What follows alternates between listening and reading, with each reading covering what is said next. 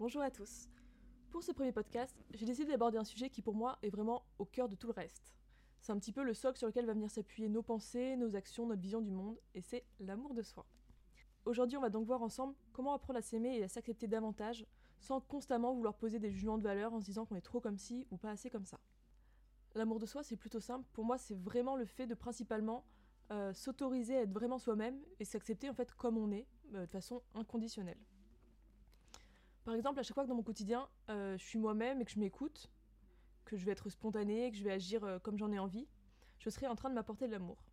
En revanche, toutes les fois que je veux pas être honnête avec quelqu'un sur ce que je ressens et ce que je pense, parce que j'ai peur de le blesser, parce que j'ai peur de déplaire, je vais manquer d'amour envers moi-même. En fait, à chaque fois que j'agis comme ça, je manque d'amour envers moi-même, parce que je me fais passer au second plan pour pouvoir plaire à l'autre. En fait, j'estime à ce moment-là que le ressenti de la personne en face, il a plus d'importance que le mien, et du coup, il mérite d'être protégé au détriment du mien. Et en fait, on retrouve vraiment ça partout. Ça peut être dans le cadre familial où on va essayer de correspondre aux attentes de nos parents, alors que les nôtres elles sont complètement différentes. Ça peut être au boulot où on va faire semblant de rire à des blagues déplacées d'un collègue pour, euh, pour pas créer de tension. Ça peut être entre amis, dans son couple. Dans toutes ces situations, en fait, on va manquer d'amour envers nous-mêmes parce qu'on va se faire passer au second plan pour pouvoir plaire ou en tout cas ne pas déplaire aux personnes en face. Pour moi, le gros problème, c'est que dans notre éducation et dans notre société, on ne nous apprend pas vraiment à nous écouter et à nous apporter de l'amour nous-mêmes. Du coup, c'est important de comprendre que si beaucoup de personnes ont du mal à s'aimer, c'est parce qu'elles vont aller chercher l'amour au mauvais endroit. Comme on ne leur a jamais vraiment appris à s'aimer elles-mêmes, l'un des mécanismes mis en place par leur ego, pour remplir du coup ce besoin d'amour, d'approbation, de validation, ça va être d'aller chercher cet amour à l'extérieur d'eux, et du coup souvent bah, dans le regard des autres. Ça fait que beaucoup de personnes vont grandir avec la croyance, qui est souvent inconsciente, qu'il faut se comporter de façon à plaire aux autres pour enfin pouvoir recevoir de l'amour.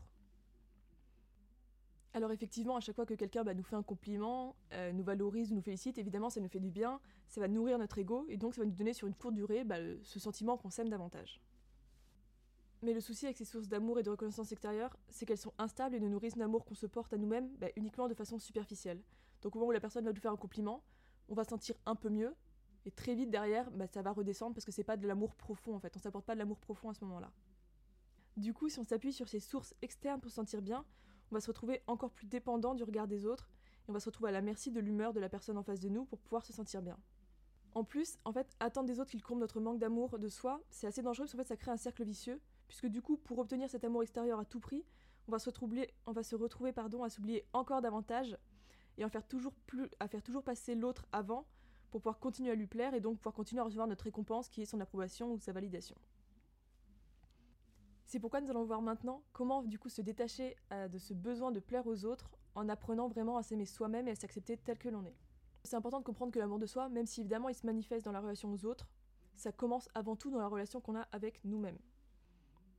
Une fois qu'on aime vraiment la personne que l'on est, on va pouvoir beaucoup plus facilement s'affirmer avec bienveillance face aux autres, prendre du recul par rapport à leur regard et du coup bah, développer encore plus l'amour qu'on se porte. Du coup, pour parler d'amour de soi, j'aimerais laisser de côté le sujet de nos relations aux autres et pour le moment, du coup, si vous êtes prêts pour la suite, euh, on va voir la recette pour apprendre à s'aimer davantage en trois étapes qui sont indispensables. La première, c'est vraiment d'apprendre en fait à se reconnecter à soi et à créer une relation de qualité avec soi-même, dans la façon dont on se parle, dans, dans comment on agit au quotidien. La deuxième étape, c'est vraiment de faire la paix avec son passé et d'arrêter de s'identifier à lui, parce qu'on a beaucoup de croyances et de peurs qui sont dues à nos passés, comme on le verra, et donc de se détacher de tout ça en fait pour pouvoir avancer. Et la troisième étape, c'est vraiment de s'accepter tel que l'on est, en fait, de façon inconditionnelle, et voilà, d'avoir un petit peu de bienveillance envers nous-mêmes. Donc pour moi, la première étape, c'est de commencer par se reconnecter à soi et à recréer du lien avec soi-même. Alors je sais que ça peut paraître un petit peu bizarre se dire qu'il faut recréer du lien avec soi, puisque on est déjà soi. Mais pourtant, souvent, lorsqu'on manque d'amour, en fait, c'est qu'on a coupé cette connexion à soi et qu'on a perdu l'habitude bah, de s'écouter au quotidien et de se faire plaisir.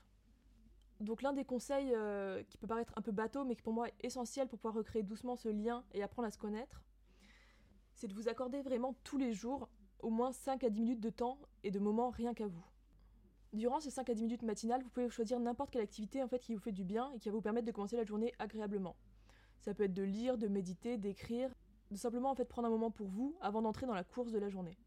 Personnellement, moi je sais que j'essaie souvent de m'accorder en fait 5 minutes le matin avant d'ouvrir mon téléphone et de me retrouver complètement happé bah, par tous les réseaux sociaux, les messages que j'ai reçus, etc. Et vraiment de m'accorder ce petit temps pour moi où en fait je poser mes pensées à l'écrit, où j'écris bah, comment je me sens sur le moment, de quoi j'ai envie, qu'est-ce qui m'enthousiasme. En fait, il n'y a pas vraiment de bonne ou mauvaise réponse, il n'y a pas de, choses spécifiques à écrire, c'est juste écrivez tout ce qui vous passe par la tête et en fait qui vous fait du bien. le simple fait de faire cette gymnastique mentale au quotidien, bah, ça aide inconsciemment en fait à s'écouter davantage, à se demander de quoi on a envie, qu'est-ce qui est important pour nous, qu'est-ce qui est prioritaire en ce moment, de quoi on a besoin, etc. Dans un second temps, du coup, je ne vais pas aborder toutes les maladies qui sont psychosomatiques, mais je pense que vous savez que le corps et l'esprit sont très liés. Et du coup, je pense que c'est vraiment important aussi d'apprendre à écouter son corps. Et donc, pour recréer ce, ce lien physiquement avec soi-même, je sais que moi j'aime beaucoup en tout cas l'exercice du body scan qu'on retrouve dans plein de méditations. Ça consiste simplement en fermant les yeux en étant assis, puis à porter son attention sur chaque partie de son corps, une par une, des pieds à la tête, et en fait à se demander comment on se sent. Je sais que typiquement moi, les moments où je me sens vraiment débordée mentalement, où je, pense à mille choses à la fois, j'ai plein de choses à faire, de faire cet exercice, en fait, ça va me permettre de revenir dans le moment présent, de me détendre et vraiment de, me recentrer sur moi, de me réancrer dans, le présent et dans mon corps. Après, vous pouvez aussi faire n'importe quelle activité qui est en lien avec votre corps et qui vous faire masser ou vous masser vous-même, faire des étirements ou encore, bah, pour ceux qui aiment bien, faire du, du, yoga ou autre activité sportive en fait, mais qui vous reconnecte à, vous et à votre corps. Je pense qu'on vit vraiment une époque où en fait la fast life elle est valorisée. On a toujours envie d'être partout à la fois, mener des dizaines de choses de front sans réellement en fait prendre le temps de se poser et de se demander simplement bah, comment on se sent. Du coup, je pense que c'est important pour équilibrer euh, de s'accorder aussi des moments de calme et de repos L'important, c'est pas tellement l'activité que vous allez faire en soi, en fait, mais simplement de prendre ce temps bah, pour vous poser et écouter un petit peu ce que vous avez en vous. Même 5 minutes par jour, ça suffit, en fait, c'est simplement prendre ce temps pour soi. Si vous n'avez pas envie de faire une activité, euh, que ce soit un petit peu trop développement personnel pour vous, comme méditer, écrire, euh, faire du yoga, etc., vous pouvez simplement bah, mettre une playlist de musique qui vous donne de l'énergie et vous font vous sortir bien pour commencer la journée en fait du bon pied. En fait, chaque petit moment que vous allez vous accorder, chaque petite action que vous allez faire sans autre but en fait que vous faire plaisir et de profiter du moment présent, ça vous permet de développer l'amour que vous vous portez, ça vous permet de vous reconnecter à vous en fait et de vous faire plaisir et de vous faire du bien. Plus vous allez prendre soin de vous et prendre du temps pour vous, plus ça va créer un cercle vertueux en fait, parce que plus on prend soin de soi, plus on développe l'habitude et l'envie de le faire, puisque c'est agréable, et plus on va se reconnecter petit à petit en fait à ce dont on a envie, on va sentir bah, valorisé parce qu'on prend ce temps pour nous, on se donne de l'importance, et ça va nous permettre bah, de, mieux nous connaître et de nous sentir mieux avec nous-mêmes. Au final, en fait, la relation qu'on a avec soi-même, ça se construit, c'est comme toutes les autres relations. Imagine que tu as une relation avec un inconnu dont tu ne connais absolument rien. Bah, ça sera compliqué de l'aimer sans le connaître, d'être complice, ou par exemple de trouver quoi lui offrir pour son anniversaire alors que tu connais ni ses envies, ni ses besoins, ni ses rêves, ni ses aspirations. En fait, cette relation à toi, c'est la relation principale de ta vie. Donc forcément, elle va impacter euh, ton bien-être au quotidien et ta vie de façon plus générale. Donc c'est important de travailler dessus pour qu'elle soit saine et épanouissante. Imagine par exemple que tu as une relation avec une amie dans laquelle elle passe son temps à te critiquer, à te dénigrer, à, mal te mener. Ben, forcément, ça va te faire te sentir mal, euh, tu trouveras ça tout sauf épanouissant et la relation va finir par se dégrader et au final tu vas sûrement couper les ponts avec. Et ben en fait, c'est la même chose avec toi-même. Toutes les fois où tu te parles mal, où tu vas te dénigrer, où tu vas te rabaisser, ben en fait, t'abîmes et tu détériores la relation que tu as avec toi-même va devenir, cette relation va devenir plus toxique en fait que saine, et ça va rendre l'amour de soi euh, nettement plus difficile à développer. Le souci en fait, c'est que lorsque tu as une relation par exemple qui est malsaine avec quelqu'un d'autre, euh, qui va dire régulièrement du mal de toi, qui va te dénigrer, etc., à la limite, tu pourras toujours t'isoler euh, ou te débrouiller pour couper les ponts. Mais lorsqu'il s'agit de la relation que tu as avec toi-même, ben, si tu t'aimes pas, ou pire en fait, si tu te détestes et que tu parles mal de toi, etc., ben, tu pourras pas fuir, tu pourras pas couper les ponts avec toi-même en fait. Donc forcément, ça va impacter tous les aspects de ta vie. C'est pourquoi je pense que l'une des choses les plus importantes en fait euh, pour développer l'amour de soi et pour s'accepter et s'aimer, c'est vraiment de prendre conscience de ton dialogue interne et que tu apprennes en fait à doucement bah, réorienter euh, le dialogue que tu peux avoir négatif envers toi-même de façon plus saine et plus constructive. Par exemple, les moments où tu vas dire oh je suis nul, euh, ça sert à rien, je suis bon à rien. Ça c'est souvent en fait dû à un schéma cognitif de pensée en fait qui va s'enclencher c'est des choses que tu as développées, des peurs, des croyances, ça envers toi-même, qui se déclenchent je crois que c'est dans un moment de difficulté. Et donc en fait, dans ce genre de moment, c'est important que tu remarques euh, la mise en place du coup cette pensée négative et qui n'est pas du tout objective, pas parce que tu n'arrives pas à faire telle chose en fait que tu es nul. Donc c'est vraiment un, ressenti subjectif et, euh, et pas sain pour toi. Donc c'est vraiment important en fait que tu le remarques et que tu essaies de remplacer du coup ce jugement qui est négatif et fataliste par une pensée qui va être plus objective et plus bienveillante par exemple en se demandant bah, comment dépasser le problème rencontré ou encore euh, quel est le côté positif de la situation. Par ailleurs, c'est important en fait de comprendre que le résultat de nos actions, donc les résultats qu'on va obtenir et les jugements en fait qu'on va porter dessus, c'est vraiment deux choses qui sont complètement distinctes.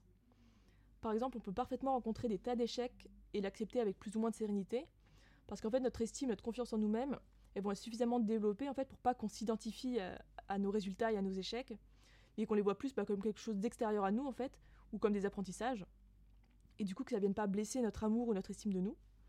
Comme on peut par exemple aussi tout à fait réussir euh, plein de choses, et pourtant se sentir nul parce qu'on manque d'estime de nous et de confiance en nous, et donc on va attribuer en fait nos réussites à de la chance, à des causes externes, au lieu euh, de, bah, de réaliser en fait que c'est parce qu'on a les compétences et qu'on est capable en fait.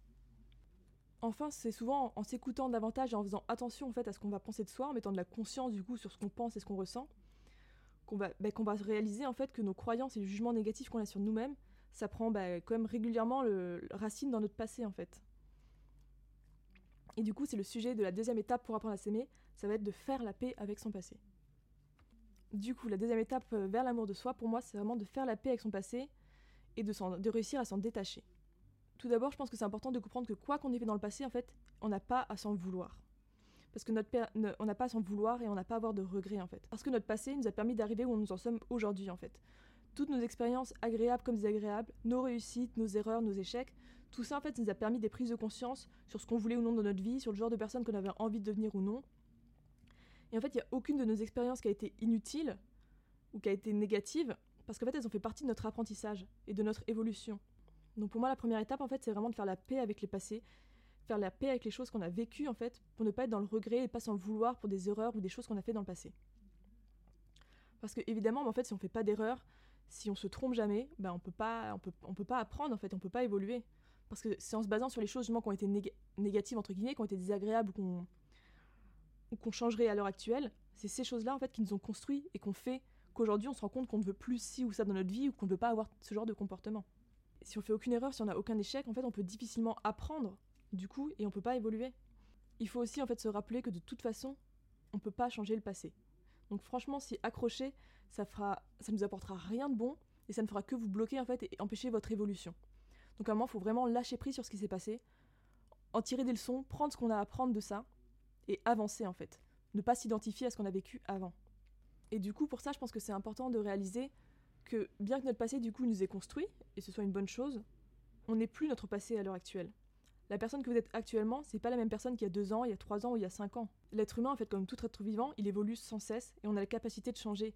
Dire que par exemple, si vous êtes timide, si vous n'êtes pas à l'aise de parler en public, ben, moi, ce qui était mon cas, par exemple, faire un podcast, pour moi, c'était vraiment euh, une étape à passer parce que comme tous les gens, bah, j'aime pas ma voix, je trouve que j'articule mal, etc.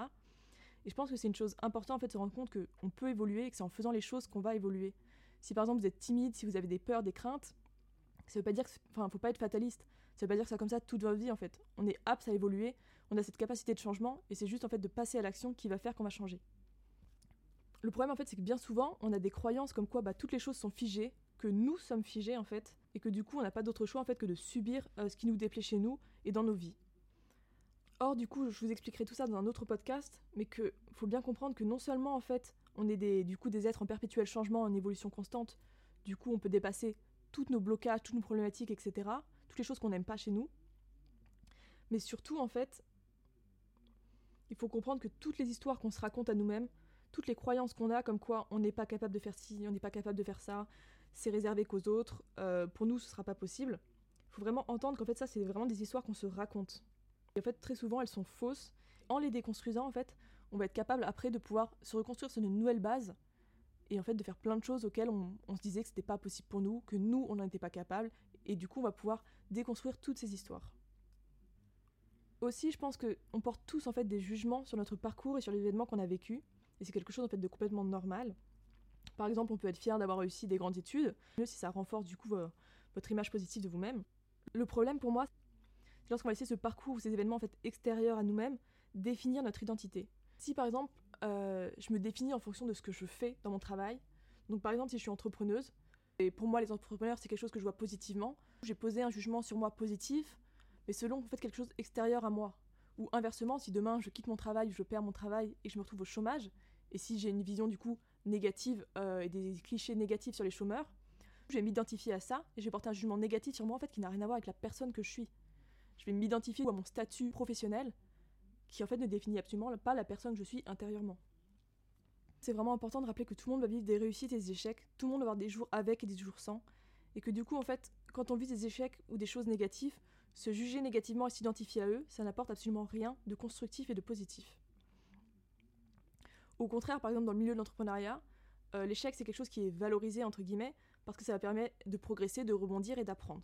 Je pense qu'en fait, on a tous, de façon plus ou moins marquée, ce type de croyances sur nous-mêmes qui proviennent en fait de notre passé, de nos expériences vécues.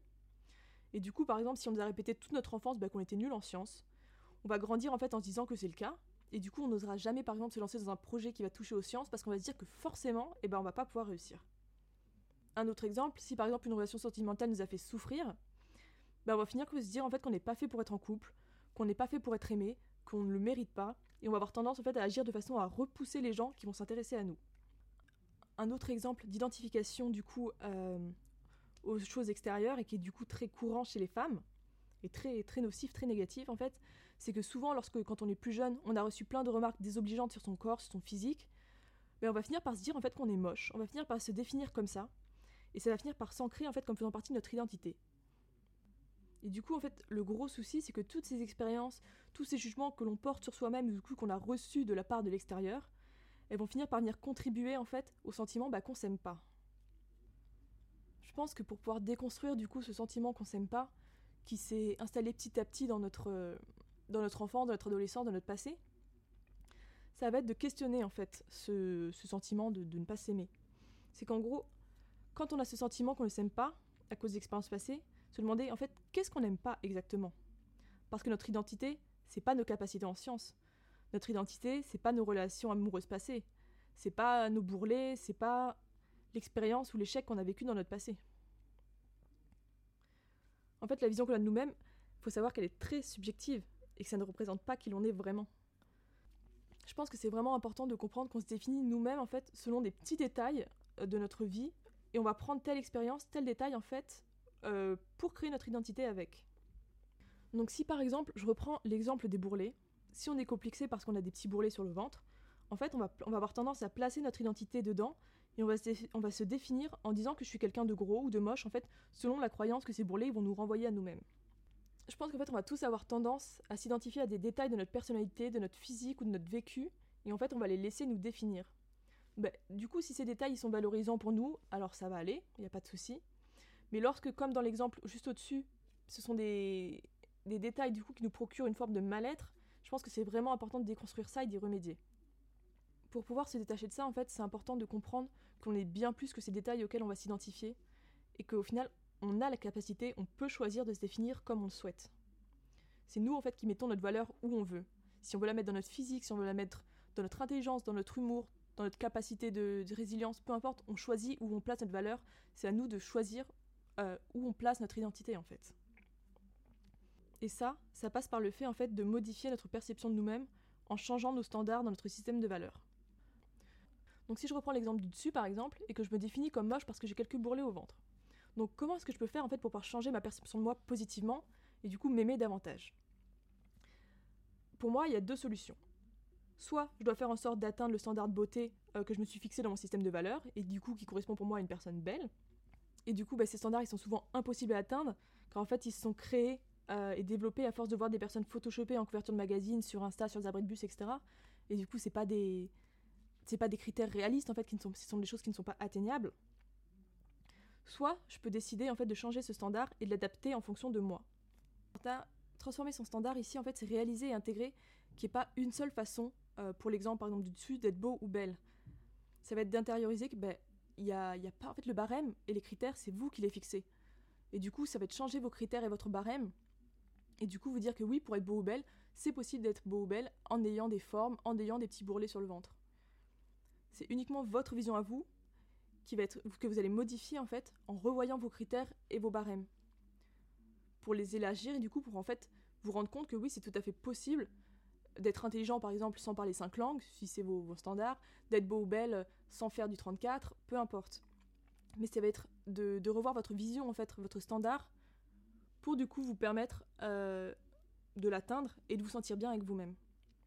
Évidemment, on voit souvent qu'en fait ce standard, c'est un barème qu'on fixe uniquement pour nous-mêmes, puisque par exemple, pour reprendre l'exemple euh, des critères de beauté, on n'aura pas de difficulté à trouver des personnes autour de nous très beaux ou très belles, très attractifs, alors qu'ils répondent pas forcément à ces critères qu'on a en tête.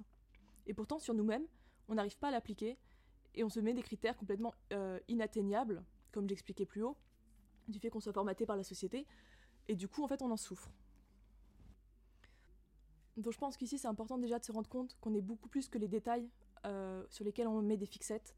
On est beaucoup plus que nos bourrelets, beaucoup plus que notre voix qu'on n'aime pas, beaucoup plus que tel ou tel complexe. S'identifier à des détails chez nous, parce qu'on n'est pas ces détails en fait. Notre identité ne réside pas dans, un détail. Et enfin, il faut aussi se rendre compte que euh, on est les seuls à fixer le barème en fait. C'est vous qui décidez si, comme si ou comme ça, c'est trop ou pas assez, en fait, personne d'autre. Donc ça, ça va être à vous de travailler sur ça, sur la vision que vous avez de vous-même et des standards que vous avez. Alors évidemment, c'est plus facile à dire qu'à faire. Du coup, j'ai donné deux astuces qui, moi, personnellement, en fait, m'ont aidé à m'aimer davantage et justement à dépasser ces standards. La première, en fait, c'est vraiment euh, de se comporter en étant aligné avec ses valeurs. Par exemple, pour moi, physiquement, je sais qu'il y a plein de choses comme tout le monde, j'ai des complexes, des choses que je peux pas changer parce que bah, mon corps est tel qu'il est, et que même avec le sport, ça changerait pas parce que c'est une question de morphologie en fait. Et du coup, ce qui m'a vraiment aidé à m'accepter, c'est me dire, dans mes valeurs, pour moi, le bien-être, euh, prendre soin de moi et avoir une vie saine, ça fait vraiment partie de mes valeurs hautes. C'est quelque chose que j'estime et qui est important pour moi. Du coup, à chaque fois en fait que je vais me faire à manger, que je vais me faire un bon petit plat, que je vais prendre soin de moi, que je vais aller au sport, etc. En fait, ça me fait me sentir bien avec moi-même et je sais que ça développe mon amour pour moi. Parce que c'est quelque chose qui a de l'importance. Alors qu'au contraire, par exemple, si ben, je fais plein d'excès, plein d'abus, je mange que des fast-foods, etc., je sais que je vais me sentir mal avec moi-même. Parce que je ne suis pas alignée avec cette valeur, je suis pas alignée avec ce qui compte pour moi. Du coup, selon vos valeurs, c'est vraiment important en fait d'agir en On en reparlera dans le prochain podcast, mais c'est d'agir en aliment avec vos valeurs en fait, euh, pour avoir une meilleure image de vous, qui est liée en fait à votre estime cette fois-ci, au fait que vous vous sentiez valable ou non. Et enfin, du coup, ma deuxième astuce, c'est qu'en fait votre identité, c'est vous qui la, c'est vous qui la créez, c'est vous qui décidez à quoi vous identifiez. C'est vous qui placez la valeur et ce qui a de l'importance chez vous à telle ou telle place. Typiquement, par exemple, une personne qu'on va qualifier d'intellectuelle, etc., euh, face à une personne bodybuildée, un gros sportif de haut niveau, etc., mais il va jamais se sentir mal, il va jamais se sentir inférieur ou quoi que ce soit, ou même en compétition, parce qu'en fait, il place pas sa valeur ici, il place pas sa valeur dans le physique. Par contre, par rapport à une autre personne euh, qui aura eu un prix Nobel, peu importe, il va pouvoir ressentir cet, effet de compétition et de comparaison en fait, parce que sa, valeur, il va la placer dans son intellect. Euh, un sportif, pour l'inverse, ce sera dans sa force physique, etc. En fait, on décide où est-ce qu'on place notre valeur. Et pour cette histoire, du coup, je reprends cet exemple du physique, c'est aussi à nous de déplacer notre valeur et d'arrêter de se dire on est un physique. À un moment, on est beaucoup plus qu'un physique, donc c'est arrêter de donner autant d'importance en fait à cet aspect-là de nous et s'en détacher. Et plus vous allez porter votre attention sur d'autres choses, sur qui vous avez envie d'être, sur votre travail, sur votre, euh, sur votre humour, peu importe. En fait, mettre de l'attention ailleurs, sur des choses que vous aimez chez vous ou dans votre vie, plus en fait l'importance de votre physique va diminuer et prendre moins de place dans votre vie. Et du coup, plus vous allez pouvoir vous accepter facilement. Parce que vos petits bourrelets, justement, ça va devenir qu'un détail. Oui, vous aurez des petits bourrelets, et alors Du coup, vous allez arrêter en fait de vous identifier à ça et à vous dire je suis moche parce que ceci ou cela, en fait. Ce sera quelque chose du coup pour vous secondaire dans votre. Du coup, là où vous mettez en fait de la valeur et de l'attention, c'est sur ça que votre, votre cerveau en fait va se focaliser. Donc s'il y a vraiment des choses que vous ne pouvez pas changer, que vous n'aimez pas, essayez de déplacer en fait votre attention, votre valeur ailleurs. Vraiment de vous dire que ça, c'est un détail. Ça ne fait pas qui vous êtes. Ça n'est pas votre personnalité et votre valeur ne réside pas dans votre physique.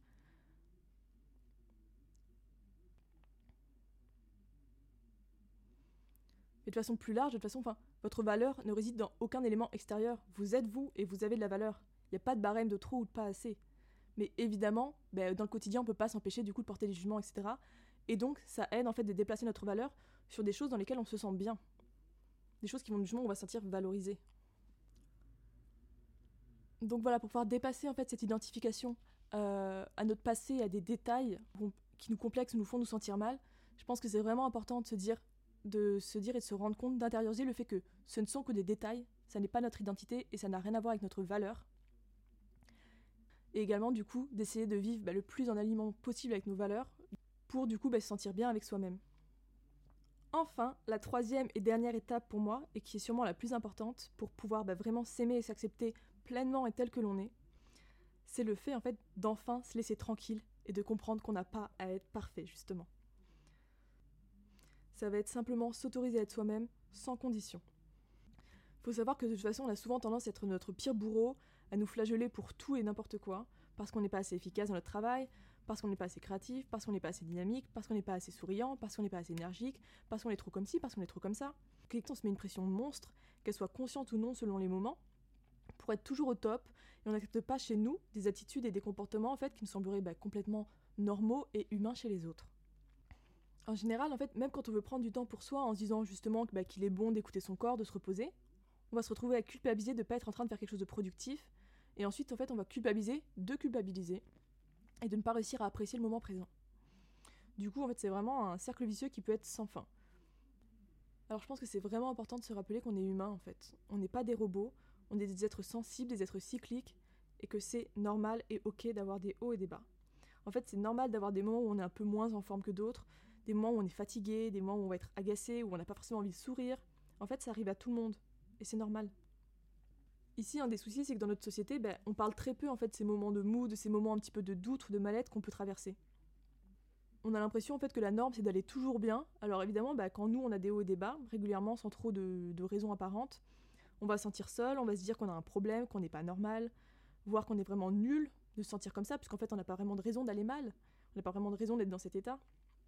Et ce qui se passe en général dans ce genre de moment, c'est qu'on va commencer à culpabiliser et on va chercher en fait à fuir nos émotions soit en, faisant soit en les faisant taire et en se forçant à agir comme si tout allait bien, soit on va vouloir au contraire compenser euh, ce mal-être en fuyant vers des activités qui vont encore plus nous faire nous sentir mal et culpabiliser.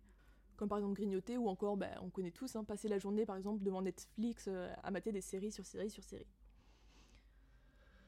Et donc évidemment, bah, quand on est dans des mécanismes de défense comme le déni, la compensation ou la fuite, euh, l'amour de soi et pour l'estime de soi, c'est pas terrible.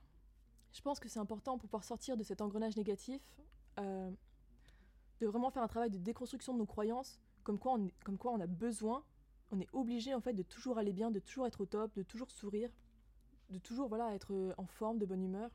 Il faut simplement en fait lâcher prise et se laisser un petit peu tranquille en fait, s'autoriser à ne pas être au top tout le temps, tout le temps, tout le temps. Dans ce genre de moment, en fait, faut vraiment accepter, sans se culpabiliser, bah, de prendre le temps de digérer ce qu'on ressent, de prendre le temps de pas être bien, d'accepter en fait la venue de ces émotions qu'on trouve désagréables, qui peuvent être bah, la peur, la frustration, le, un mal-être, une jalousie. Il faut accepter en fait sans se culpabiliser de prendre le temps bah, de digérer notre ressenti, de digérer ce qu'on vit à ce moment-là en fait. Faut s'autoriser si on en a besoin bah, à végéter un petit moment sur notre canapé, si c'est ce que notre corps il nous demande. Il faut vraiment apprendre à accueillir ce qu'on ressent sur le moment sans être, sans être en train de vouloir lutter contre. En fait, faut accepter ces moments un petit peu de, de mou, ces moments un petit peu désagréables à vivre, sans chercher forcément à lutter contre, comme si c'était quelque chose de mauvais qu'il fallait repousser. Il faut vraiment en fait laisser son émotion prendre sa place et la vivre, juste la laisser vivre sans chercher à l'étouffer ou, ou à la fuir. Pour moi, en fait, cette notion d'être bienveillant avec soi-même et d'accepter du coup ces moments-là et d'accepter ces émotions comme elles viennent, qu'elles soient agréables ou désagréables, c'est vraiment, vraiment au cœur de l'amour de soi. Parce qu'il faut comprendre que nos émotions, c'est un petit peu comme une boussole. Si je suis de bonne humeur, par exemple, c'est sûrement que je suis en train de vivre, euh, de faire quelque chose en fait qui est en accord avec mes valeurs, qui me nourrit et qui nourrit mes besoins et mes envies. Et si au contraire, si à un moment je me sens pas bien, je me sens démotivée, j'ai une sorte de mal-être, c'est sûrement bah, je suis en train de vivre quelque chose qui me prive de mon énergie, qui correspond pas euh, à ce dont j'ai besoin sur l'instant, qui correspond pas à ce que j'ai besoin sur l'instant ou qui me crée, ou sinon qu'il y a un manque quelque part et quelque chose qui a besoin d'être nourri. Et donc, sur cette situation, en fait, c'est vraiment accepter ce qui vient avec bienveillance, essayer de comprendre ce qui provoque ce mal-être pour essayer d'améliorer les choses. Parce que le mal-être, en fait, c'est un symptôme. Quand on n'est pas bien, quand on est mou que ça, c'est un symptôme. Il faut essayer de comprendre la cause plutôt que d'essayer de, de lutter contre le symptôme ou alors de le fuir. Il faut les comprendre, en fait. Et pour moi, c'est vraiment comme ça qu'on va pouvoir apprendre à se connaître et à s'accepter petit à petit et donc à s'aimer davantage. Alors ok, jusque-là c'est plutôt facile de dire qu'il faut s'accepter et accepter avec bienveillance tout ce qu'on ressent, mais dans la pratique, comment on fait? Donc pour commencer, imaginons que tu sois vaché sur ton lit, euh, tu te sens pas bien, tu sais pas trop pourquoi, voilà, mais t'as envie de rien, t'as pas d'énergie, etc. En fait, ici, plutôt que de te culpabiliser d'être dans cet état, je t'invite vraiment à te demander qu'est-ce qui fait que je me sens pas bien? D'ailleurs, qu'est-ce que je ressens en fait? Parce que je me sens pas bien, ok, c'est un fait, c'est un état, mais en fait, qu'est-ce qui ne va pas? Ça veut dire quoi pas bien? Parce que pas bien, c'est très vague. Donc, faut se demander en fait qu'est-ce que je ressens, quelle émotion je ressens? Je suis en colère, je suis triste, je suis énervée, je suis frustrée, je ressens de la jalousie. Qu'est-ce qui se passe en fait? Qu'est-ce qui se passe en moi? C'est important d'aller comprendre en fait d'où vient ton mal-être. Parce qu'une fois que tu as identifié l'émotion, tu vas pouvoir te demander en fait, mais qu'est-ce qui l'a déclenché? Pourquoi je la ressens en fait? Qu'est-ce qui est à la source de cette émotion? Quelle a été ma pensée qui a déclenché cette émotion? Euh, Quel est le besoin qui n'est pas satisfait derrière? Il faut comprendre que nos émotions, elles sont ni positives ni négatives. Elles sont juste plus ou moins agréables à vivre. Mais il faut savoir qu'elles sont toujours utiles. Parce que si elles sont là, en fait, si on les ressent, c'est pas pour rien, c'est qu'elles nous indiquent quelque chose. Pour les émotions qui sont désagréables, en fait, si on les ressent, c'est souvent qu'en fait, il y a un besoin derrière et quelque chose qui n'est pas comblé. Donc c'est important de pouvoir se demander ben, qu'est-ce qui les a provoqués, qu'est-ce qu'il y a derrière, en fait, pour comprendre de quoi on a besoin, qu'est-ce qui nous manque pour qu'on puisse se sentir bien. Si par exemple on vit mal la promotion d'un collègue, ben ça, ça viendra sûrement d'une pensée comme pourquoi pas moi? Et cette pensée, en fait, elle va créer une émotion de jalousie ou d'injustice qui va en fait révéler un besoin de validation ou d'accomplissement, peut-être.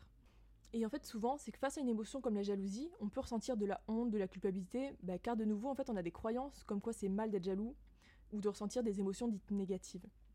Alors, du coup, on va chercher à fuir cette émotion, à la nier. Seulement, en fait, si on s'écoute pas et qu'on fuit nos émotions, elles vont finir par s'accumuler sans qu'on s'en rende compte, et un jour, en fait, elles vont nous exploser à la figure. Donc, un petit détail, ce sera la goutte d'eau qui va faire déborder le vase, et on va s'en. On va reporter toutes nos frustrations sur une personne qui nous aura fait une petite remarque, ou encore on va s'en prendre à soi-même bah, parce qu'on n'aura pas réussi euh, une petite tâche qui est simple. Donc pour pouvoir s'accepter soi-même, l'une des choses les plus dures, c'est souvent en fait d'accueillir nos émotions dites négatives. Car on a des croyances selon lesquelles on doit toujours être fort, de bonne humeur, euh, et ressentir des émotions nobles comme euh, la joie, le bonheur, etc. Alors de nouveau, je vous fais ce rappel, mais c'est important. On est tous humains. Donc c'est ok d'avoir des pensées de merde, c'est normal. C'est ok de ne pas être en forme tous les jours, c'est normal aussi. Et c'est ok de ressentir des émotions qui sont mal vues comme la jalousie, c'est juste humain, c'est juste normal en fait.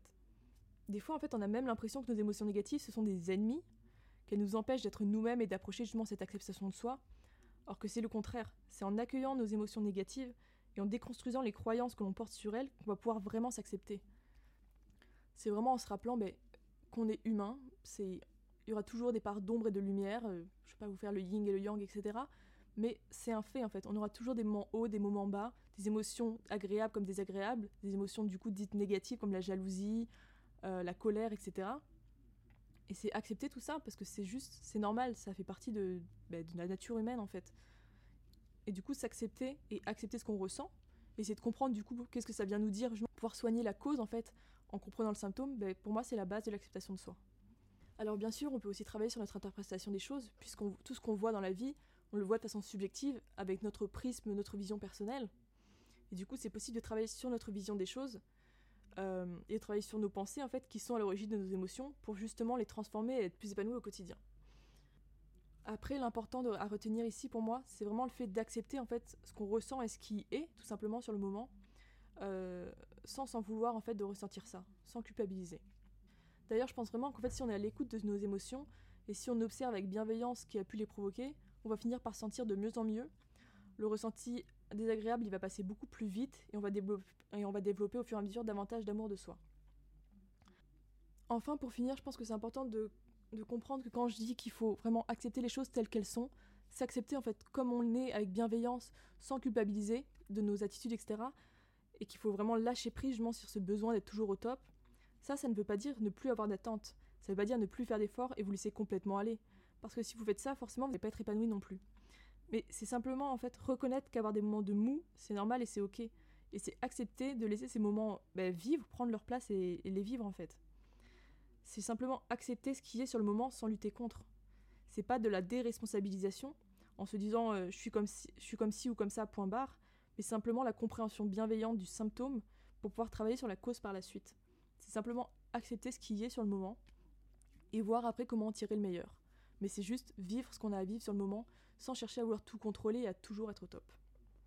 Voilà pour cette première partie sur l'amour de soi. J'espère que cela vous aura aidé un petit peu et vous aura aussi donné envie bah, de vous écouter davantage et de vous autoriser à être vraiment pleinement vous-même. Et je vous souhaite une belle journée à tous.